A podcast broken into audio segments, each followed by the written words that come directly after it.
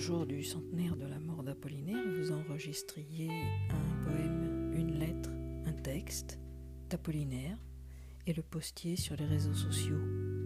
Ça lui ferait plaisir, vous ne croyez pas?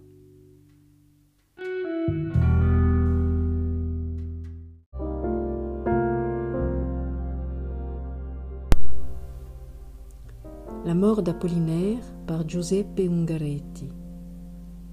Fin 1918, de la montagne de Reims, zone où se livraient les derniers combats, je revins à Paris pour collaborer à la rédaction d'un journal destiné à nos troupes détachées sur le front français.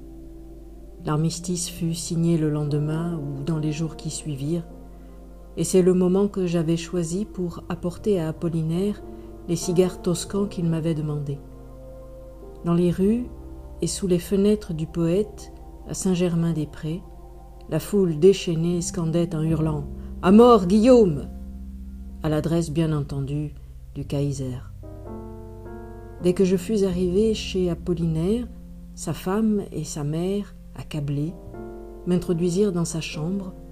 Il était couché sur le lit, le visage couvert d'une étoffe parce qu'il s'altérait déjà. Le paquet de cigares me tomba des mains. En bas, on criait toujours À mort, Guillaume L'équivoque de ces cris était atroce. Au-dessus du lit était accroché le tableau que lui avait offert Picasso quelques semaines auparavant pour son mariage.